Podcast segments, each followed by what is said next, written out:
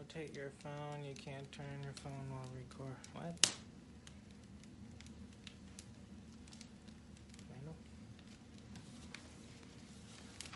Pues ahora comienzo esta segunda reflexión sobre este tema de que inicié el domingo pasado sobre las cinco prioridades para cada seguidor de Cristo. Es importante que cada uno de nosotros tengamos claridad de cuáles son las prioridades de Dios para nuestra vida. Dios mismo estableció las cosas que son de prioridad para cada uno de sus hijos. Y la palabra del Señor nos, nos instruye y de varias maneras nos dice que nosotros no debemos seguir la corriente de este mundo en su manera de vivir, en su manera de pensar, en su manera de ver la vida, en su manera de hacer las cosas. La palabra del Señor sí nos enseña cómo debemos pensar de acuerdo a la palabra de Dios, cómo debemos vivir de acuerdo a la palabra de Dios y cómo agradar a Dios siguiéndole a Él. Romanos capítulo 12, versículo 2 dice, no se amolden al mundo actual, sino sean transformados mediante la renovación de su entendimiento. Así podrán comprobar cuál es la voluntad de Dios, buena, agradable y perfecta. Así es, no tenemos que amoldarnos a las formas, a las costumbres, a las maneras de pensar, ni a cómo el mundo y la cultura vive, porque al recibir a Cristo nosotros somos sus seguidores y llamados a vivir una vida nueva y una forma de vida que es la mejor manera de vivir siguiendo a Cristo. Jesús nos da esta, el fundamento de esta reflexión. Lo voy a volver a leer. En la primera parte eh, lo leí, pero ahora lo voy a volver a leer porque esta es la base fundamental de esta reflexión. Y Jesús en el Evangelio de San Marcos capítulo 12, versículo 28 al 31, nos da completa claridad de cuáles son las prioridades de Dios para nuestra vida. Y él, esta afirmación la hizo repitiendo lo que ya había sido dicho en Deuteronomio capítulo 6, versículos 5 al 9, y también en Levítico 19, 18. En San Marcos 12, 28 al 31, lo voy a leer, que es lo que Jesús nos dice, citando Deuteronomio y Levíticos, donde ya había sido dada por Dios la prioridad y las o las prioridades para su pueblo. Dice así San Marcos capítulo 12, versículo 28 al 31. Uno de los maestros de la ley se acercó y los oyó discutiendo. Al ver lo bien que Jesús les había respondido, le preguntó, de todos los mandamientos, ¿cuál es el más importante? El más importante es, oye Israel, el Señor nuestro Dios es el único Señor, contestó Jesús. Ama al Señor tu Dios con todo tu corazón, con toda tu alma, con toda tu mente y con todas tus fuerzas. El segundo es semejante. Ama a tu prójimo como a ti mismo. No hay otro mandamiento más importante. Entonces, claramente vemos que aquí Jesús dijo ¿cuál cuáles son las prioridades para todo aquel que es su seguidor. Primero, amar a Dios por sobre todas las cosas, con toda nuestra mente, con todo nuestro corazón, con toda nuestra alma, con todas nuestras fuerzas. Es decir, que sin duda alguna esto va a reflejar qué es lo que más amamos o qué es lo que primero amamos por encima de todas las cosas y es al Señor. En segundo lugar, que amemos a nuestro prójimo y es empezando con los más cercanos, nuestra propia familia, nuestros propios padres, nuestros hermanos, nuestros eh, familiares, nuestros hermanos en Cristo, nuestros vecinos. Es mi prójimo empieza, es todas las personas con las que nos relacionamos continuamente y empezando con los más cercanos. Y en tercer lugar estoy yo, amar a Dios, amar a mi prójimo como a mí mismo. Es decir, yo estoy en tercer lugar. Desafortunadamente vivimos en una época donde parece que el ser humano ha centrado su vida en sí mismo. y no hay espacio para nada más. Es muy importante que nosotros tengamos bien definido, nosotros como seguidores de Cristo, tengamos bien definido estos valores de Dios, estas prioridades de Dios para nuestra vida. Porque sin duda alguna, aquello que nosotros más valoramos o que es de más prioridad, le vamos a dar más de nuestro tiempo, le vamos a dar más de nuestros esfuerzos, más de nuestros recursos. Nuestra atención está, va a estar eh, muy definida, enfocada en aquellas cosas que más valoramos. Y si son estas prioridades de Dios a donde estamos enfocándonos y las valoramos, entonces vamos en la mejor dirección. Jesús lo expresó de esta manera, San Mateo capítulo 6, versículo 21, porque donde esté vuestro tesoro, allí estará también vuestro corazón. Entendemos fácilmente qué es lo que el Señor nos dice, que aquellas cosas que nosotros más valoramos, donde esté nuestro tesoro, aquello que más valoramos, ahí va a estar nuestro corazón también. Voy a usar la, mano una vez más, a repetir esta analogía que usé en al inicio o en la primera reflexión como una forma de ilustrar estas prioridades. Entonces la primera, voy a usar este dedo, la primera prioridad es mi relación personal con Dios. Y me gusta mucho porque este dedo en todo lugar donde quiera que uno dice así, sonríe y le expresa a alguien así, está expresando aprobación. Pero a su vez también me gusta porque este dedo está apuntando hacia arriba. Y así es, primero Dios. Y si Dios es primero, todo lo demás va a estar mejor. En segundo lugar, este dedo es el dedo que usamos para señalar personas. Bueno, primero Dios, segundo mi prójimo. Y en tercer lugar nosotros. Estos otros tres dedos nos señalan a nosotros. La mano tiene cinco dedos y pues mi deseo es que pueda identificar cada uno de los dedos de tu mano con una de estas prioridades. Primero Dios, después mi prójimo, después mi respuesta al sufrimiento, después mi servicio a Dios y después mi actitud ante las cosas materiales. Son cinco, estas son cinco prioridades que tienen que ver con nuestra vida diaria, con las decisiones que tomamos, con nuestra manera de pensar, con mm, a dónde está enfocada nuestra vida. Entonces, pues brevemente voy a mencionar las dos primeras prioridades que ya las mencioné en, la reflexión anterior. Mi relación personal con Dios. Primero, mi relación personal con Dios. Como lo mencioné, lamentablemente en muchos casos, muchos cristianos, para muchos es esa relación personal con Dios es bastante pobre y quizás distante, pero si le damos el primer lugar al Señor en nuestra vida, como Jesús lo dijo, en San Mateo capítulo 6, versículo 33, mas buscad primeramente el reino de Dios y su justicia, y todas las demás cosas os serán añadidas.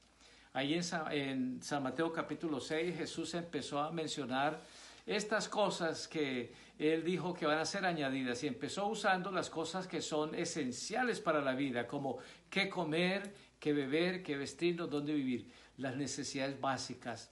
Y él dijo que eran añadiduras y que las iba a dar, aunque estas son cosas esenciales para la vida. Ahora se imaginan otras cosas que no son tan esenciales, pues menos debemos preocuparnos por esas cosas.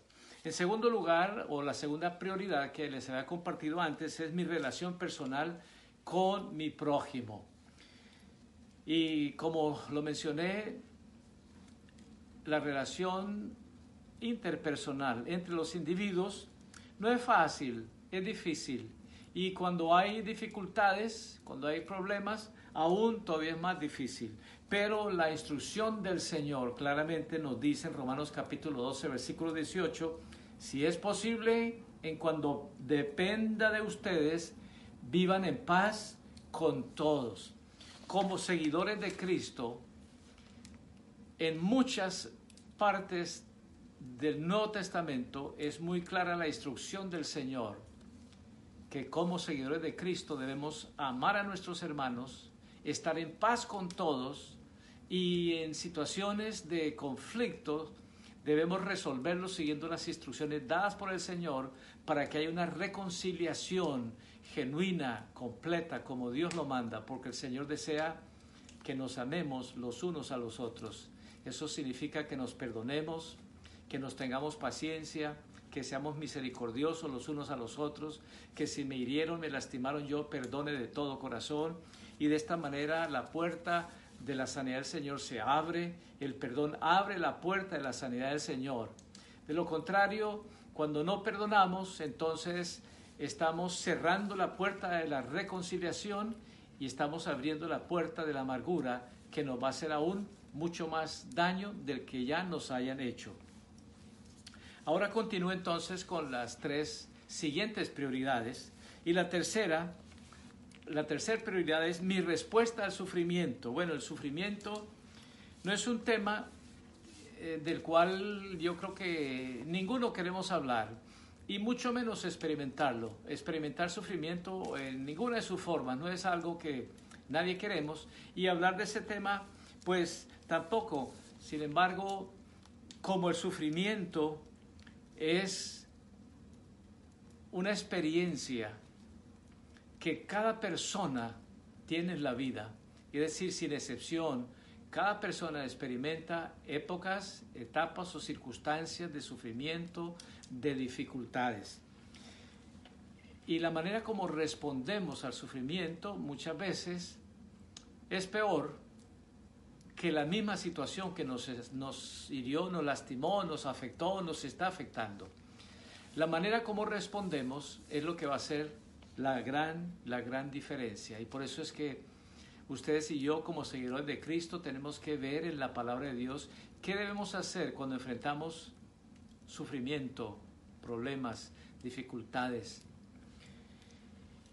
En muchos casos lo que hacemos es quejarnos, buscar a quien culpamos, hasta Dios lo culpamos por situaciones difíciles que estemos enfrentando, aunque ni Dios tiene nada que ver. Buscamos a quien echarle la culpa y siempre vamos a encontrar a alguien para echarle la culpa. Sin embargo, esta no es la forma de resolver o responder correctamente a una circunstancia difícil que estemos enfrentando. Podemos decir que el sufrimiento llegó a ser parte natural de la vida, pero el sufrimiento jamás fue parte del plan original de Dios. Y eso está demostrado desde Génesis hasta Apocalipsis.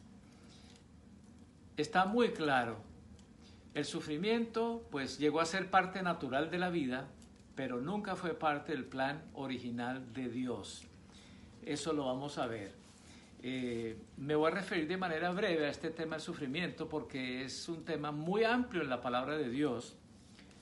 En Génesis capítulo 1 y capítulo 2, pues no había dolor, no había pruebas, no había dificultades, no había desilusiones, no había frustraciones, no había temores, no había enfermedades, no había ninguna de estas cosas, es decir, no había sufrimiento en ninguna de sus formas en Génesis capítulo 1 y 2.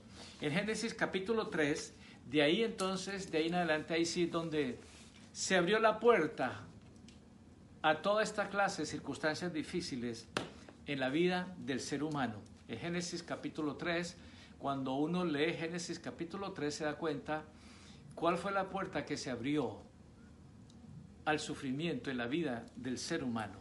Y esa puerta es el pecado. Es, el pecado es la consecuencia de dificultades, eh, de sufrimiento en cualquiera de sus formas, eh, malas decisiones que tomamos, las imperfecciones de otros, las injusticias de otros que nos afectan también, malas intenciones del mismo enemigo. Y en medio de todo esto, pues Dios permite circunstancias así, porque a través de ellas Dios las puede cambiar para bien en nuestra vida, para enseñarnos lecciones muy valiosas, muy, muy maravillosas. Podríamos decir que hay sufrimiento que es por causa de seguir a Cristo. Y hay varios versículos que eh, podemos leer en la palabra de Dios que claramente nos, van, nos dicen que por seguir a Cristo vamos a enfrentar padecimientos o sufrimientos. Primera de Pedro capítulo 4 versículo 12 al 14 dice, amados, no se sorprendan del fuego de prueba que les ha sobrevenido, como si alguna cosa extraña les aconteciese, sino gócense por cuanto sois participantes de los padecimientos de Cristo, para que también en la revelación de su gloria se gocen con gran alegría. Si son vituperados por el nombre de Cristo, son bienaventurados, porque el glorioso Espíritu de Dios reposa en vosotros. Ciertamente, de parte de ellos es blasfemado, pero por vosotros Él es glorificado. Entonces, por seguir a Cristo, eh, podemos estar seguros que en algún momento vamos a sufrir por esta decisión de seguir a Cristo, de rendirle nuestra vida a Cristo, de vivir para Él, de honrarlo a Él. También hay sufrimiento que Dios usa para afirmarnos en Él. 1 Pedro capítulo 5 versículos 10 y 11, mas el Dios de toda gracia, que nos llamó a su gloria eterna en Jesucristo, después de que hayáis padecido un poco de tiempo, Él mismo los afirme, los perfeccione, los fortalezca y los establezca. A Él sea la gloria y el imperio por los siglos de los siglos. Amén. Aquí dice que si es necesario que experimentemos por un poco de tiempo dificultades, pero que a través de ellas Dios va a obrar en nosotros, nos va a reafirmar, nos va a fortalecer, nos va a establecer, nos va a perfeccionar, va a obrar algo maravilloso en nuestra vida. También el sufrimiento que es usado para formar eh, buenas cualidades en nuestra vida, que son las cualidades de Cristo. Romanos capítulo 5, versículos 3 al 5 dice así, en la nueva versión internacional leo, dice, y no solo esto, sino también en nuestros sufrimientos, porque sabemos que el sufrimiento produce perseverancia. La perseverancia entereza de carácter, la entereza de carácter esperanza y esta esperanza no nos defrauda porque Dios ha derramado su amor en nuestros corazones por el Espíritu Santo que nos fue dado. La palabra del Señor claramente nos, nos lo dice de diferentes maneras, cómo circunstancias desagradables, difíciles, pueden ser usadas en la mano del Señor para desarrollar en nosotros cualidades de su carácter en nuestra vida. Alguien dijo, lo he leído en varias ocasiones y me parece muy interesante, dice, alguien dijo, las dificultades que yo enfrento en la vida pueden hacer de mí una mejor o peor persona. Así es. Las dificultades, las pruebas, las luchas que enfrentamos en la vida pueden hacer de nosotros una mejor persona si respondemos como el Señor quiere o pueden hacer de nosotros una peor persona si respondemos dando lugar al resentimiento, a la amargura, a la falta de perdón. Eso nos va a hacer mucho más daño que el daño de una herida, de una dificultad, de una gran necesidad, de un gran problema, de una gran tribulación.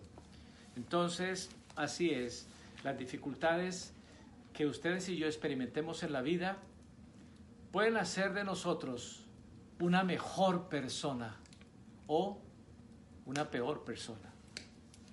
Dios nos ama y Él siempre ha querido lo mejor para cada uno de sus hijos. Él siempre ha querido, ha planificado y ha tenido lo mejor para bendecirnos. De esto no debemos tener ni la menor duda, porque lo vemos desde toda la Biblia, de Apocalipsis, desde Génesis hasta Apocalipsis, en toda la Biblia, continuamente vemos cómo Dios en su gran misericordia ha hecho planes maravillosos para bendecir a sus hijos, para guardarlos, para protegerlos, para liberarlos, para enseñarlos, para guiarlos en la mejor dirección. Pero desafortunadamente el ser humano no ha respondido a esos planes del Señor y cuando el ser humano no responde a todo lo que Dios tiene planeado para sus hijos, que es lo mejor, entonces toma un rumbo que es equivocado lleno de tropiezos, lleno de dificultades y muchas de las cuales podrían ser evitadas. Génesis capítulo 1, versículo 1 y 2 dice así, en el principio creó Dios los cielos y la tierra, y la tierra estaba desordenada y vacía, y las tinieblas estaban sobre la faz del abismo, y el Espíritu de Dios se movía sobre la faz de las aguas. Aquí dice que la tierra estaba desordenada y que estaba vacía y que la oscuridad dominaba sobre el abismo. En este ambiente vacío, oscuro y desordenado, Dios no creó al ser humano. Primero cambió ese ambiente vacío, ese ambiente desordenado y esa oscuridad. Hizo la luz, trajo orden y llenó de tantas cosas buenas un ambiente que es definido como un paraíso y después entonces fue que creó al hombre y a la mujer y los creó a su imagen y semejanza y los puso en un ambiente, en el ambiente más perfecto y más agradable. Esa es una evidencia muy contundente del amor del Señor, de los planes maravillosos del Señor para cada uno de sus hijos. Él no desea que vivamos una vida en desorden, una vida vacía, y una vida en oscuridad donde estamos tropezando vez tras vez tras vez. Todo lo que Dios hizo es bueno. En Génesis capítulo 1, esta afirmación se repite siete veces. Y vio Dios que hizo las plantas y Dios que vio Dios que era bueno. E hizo Dios el sol, e hizo la luz, hizo todo y dice, y vio que era bueno. Y al final, cuando ya creó al hombre, a la mujer, a su imagen y semejanza, dice, y vio Dios que era bueno en gran manera. Y así es. Eclesiastés capítulo 7, versículo 29 dice, he aquí, solamente hallado esto, que Dios creó al hombre recto, pero ellos buscaron muchas perversiones. Qué tragedia. Y es una tragedia que se repite hasta el día de hoy. Ahí está el plan de Dios, tan maravilloso, tan bueno para el ser humano. Pero desafortunadamente el ser humano decide ir en otro rumbo, donde hay desorden, donde está vacío de las cosas buenas que Dios quiere para la humanidad y donde hay oscuridad. Y como resultado tropiezan, tropieza el ser humano vez tras vez tras vez. Es una mala noticia, pero la buena noticia es que en Cristo Jesús lo que Él vino fue a, traer eh, orden. El Señor vino a llenar el corazón del ser humano con su paz, con su presencia, que ya no estuviera vacío, y también a eliminar las tinieblas y a darnos su luz para que veamos los planes de Dios de mejor manera, con más claridad, para que entendamos en qué rumbo ir y para que en nuestro caminar con el Señor, la luz de Él nos permita ver dónde están los tropiezos para que no tropecemos. San Juan 10:10 10 dice, el ladrón no viene sino para hurtar, matar y destruir, pero yo he venido para que tengan vida y para que la tengan en abundancia. Así es que, una vez más, hay sufrimiento, hay dificultades que son innecesarias y se pueden evitar. Deuteronomio capítulo 4, versículos 39 al 40. Aprende pues hoy y reflexiona en tu corazón que Jehová es Dios arriba en el cielo y abajo en la tierra y no hay otro. Y guarda sus estatutos y sus mandamientos, los cuales yo te mando hoy, para que te vaya bien a ti y a tus hijos después de ti, y prolongues tus días sobre la tierra que el Señor tu Dios te da. Una de las muchas escrituras que con mucha claridad nos dicen que si nosotros seguimos las instrucciones dadas por el Señor, si le obedecemos a Él, si seguimos sus planes, si seguimos sus caminos, entonces dice aquí que nos va a ir bien como en muchas escrituras, dice, nos va a ir bien. Nos va a ir bien a nosotros y también a nuestros hijos. Salmo 107, versículo 17. Dice así el Salmo 107, versículo 17. por causa de sus caminos rebeldes y por causa de sus propias iniquidades, los insensatos son afligidos. Vuelvo a leer este texto porque reafirma los que ya leí. Por causa de sus caminos rebeldes y por causa de sus propias iniquidades, los insensatos son afligidos. Bueno, pues entonces creo que ya con esto es bastante claro para que podamos entender mejor que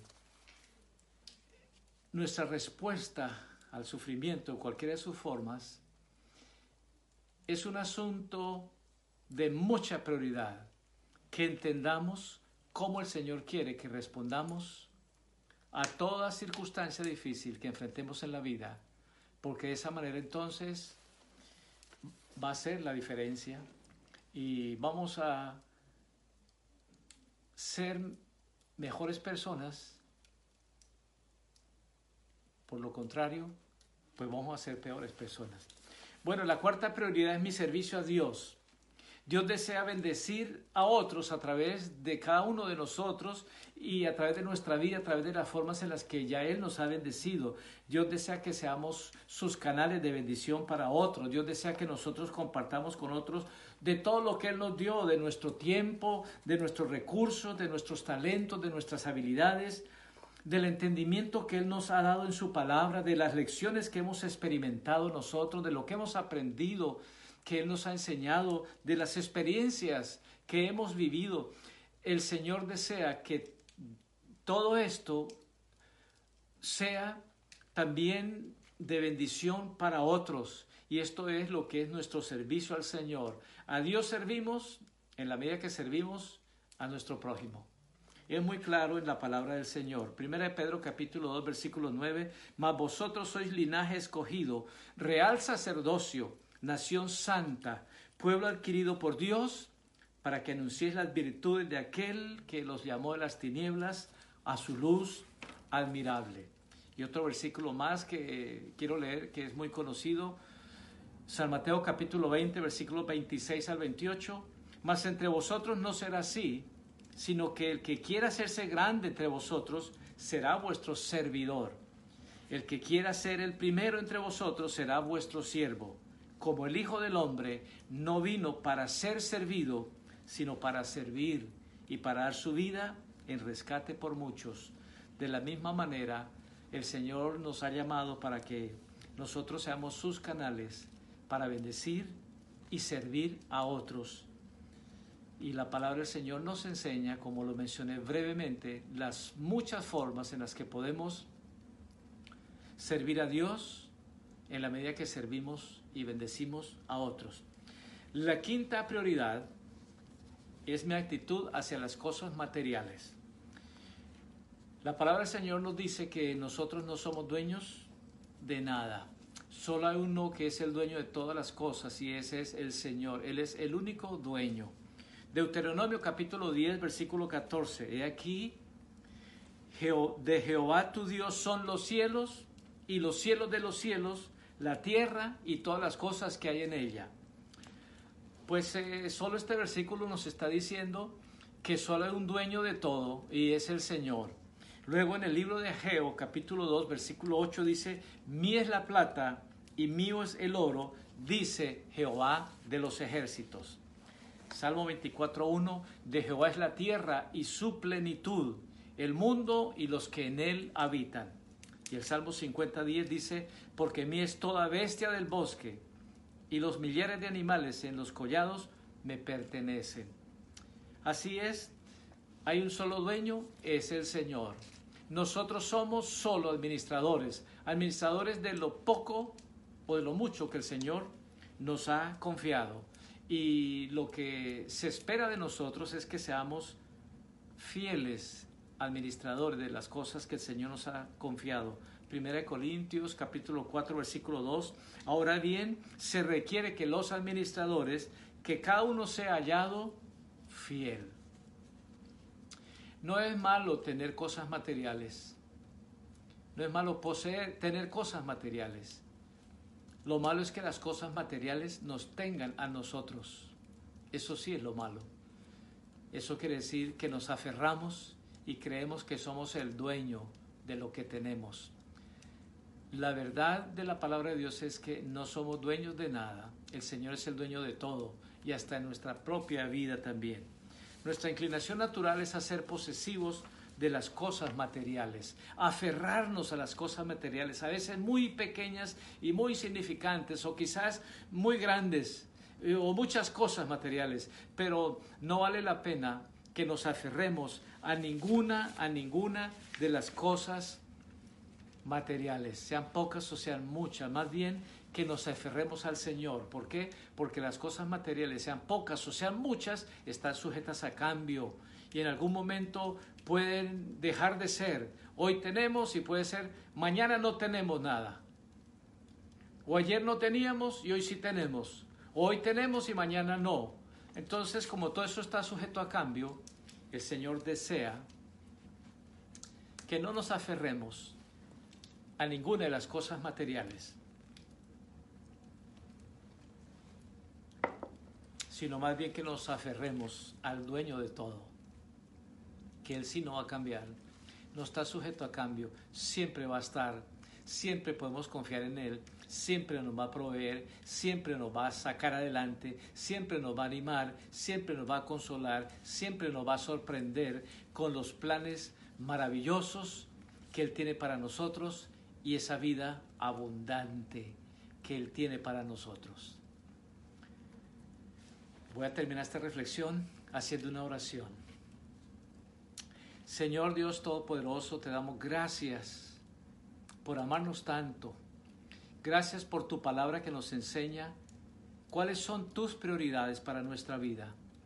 Gracias Señor porque por tu palabra entendemos que a ti es a quien te debemos amar por sobre todas las cosas y darte el primer lugar en nuestra vida que después debemos amar a nuestro prójimo como a nosotros mismos. Y también tu palabra nos enseña cómo responder a las circunstancias difíciles que enfrentemos para que entonces sean usadas para bien en nuestra vida. Que también podamos tener apertura en nuestro corazón y determinación para bendecir a otros, servirte a ti en la medida que bendecimos a otros, con las formas que tú nos has bendecido ya y también que podamos darle lugar a las cosas materiales que tú le das, en el cual nosotros no debemos aferrarnos para nada, sino más bien tener las cosas que tú nos has confiado, pero jamás permitir que esas cosas nos tengan a nosotros y menos nos esclavicen y menos nos engañen, haciéndonos creer que nos va a proveer todo Tú eres el único que nos puede proveer todo. Gracias, Padre, en el nombre de Jesús. Amén. Amén.